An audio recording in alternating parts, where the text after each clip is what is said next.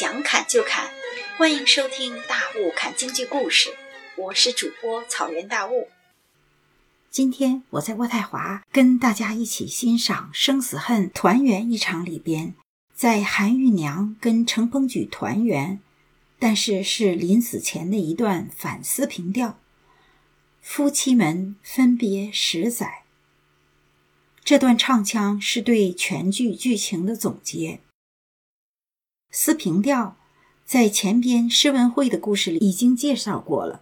简单的说，四平调的曲式自由，在京剧板腔体中是可以灵活运用的自如的板式，可以容纳很多不规则的句子。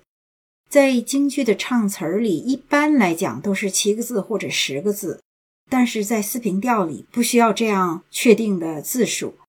适合表达委婉、缠绵、哀怨、凄凉、激动、愤慨等多种情绪。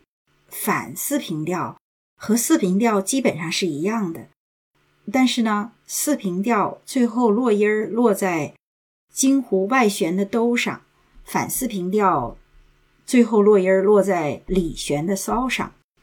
这段唱词是这样的：夫妻们分别十载。好似孤雁归来，可怜我被贼将奴来卖，我受尽了祸灾。棒打鸳鸯好不伤怀，幸遇着一母他真心相待。今日里才得再和谐，但愿得了却了当年的旧债。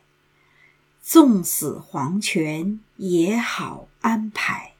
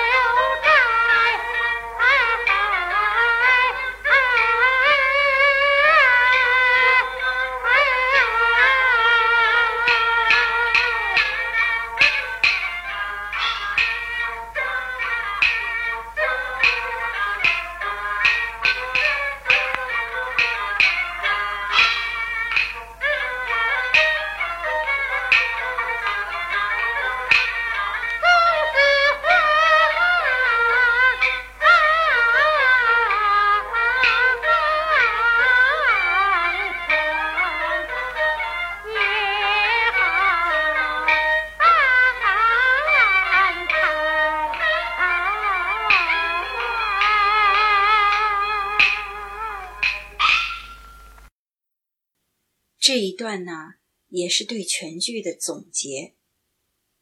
梅兰芳不愧是大师，这样一段没有任何华丽的腔调的一段，两分钟下来，却让我的鼻子发酸了，转在眼圈里的酸涩，勾起了对梅兰芳这位京剧大师的膜拜。生死恨到今天就全部看完了，不得不坦白。以前只是听人说，票友学青衣花旦，最好从梅派学起，因为梅派比较规矩。现在才知道这些规矩的唱腔到底意味着什么。它意味着对传统京剧正统的传承，也意味着对京剧艺术完美升华、源于坚实的基础，还意味着梅兰芳一生对京剧旦角艺术的理解的真谛。